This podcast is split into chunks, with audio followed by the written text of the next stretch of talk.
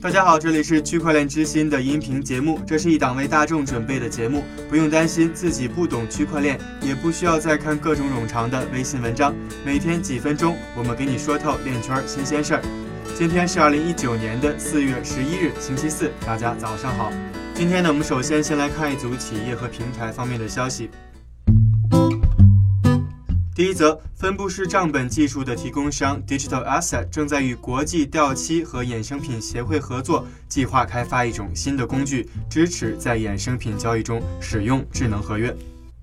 第二则消息，总部位于欧洲的弗里克银行日前宣布，已经与数字金融公司 Bitcoin Swiss 一起发布了一个基于比特币和以太坊的追踪系统。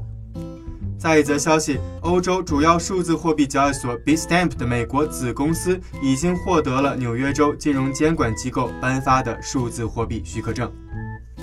接下来呢，我们再来看一组政府方面的消息。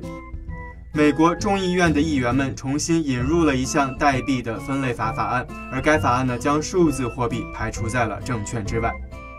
下一则消息，日本金融监管机构金融厅日前在会议上表示，不再希望将比特币描述为一种虚拟货币。日本金融厅现在开始向希望服务于日本市场的新型数字货币交易所发放相关的许可证。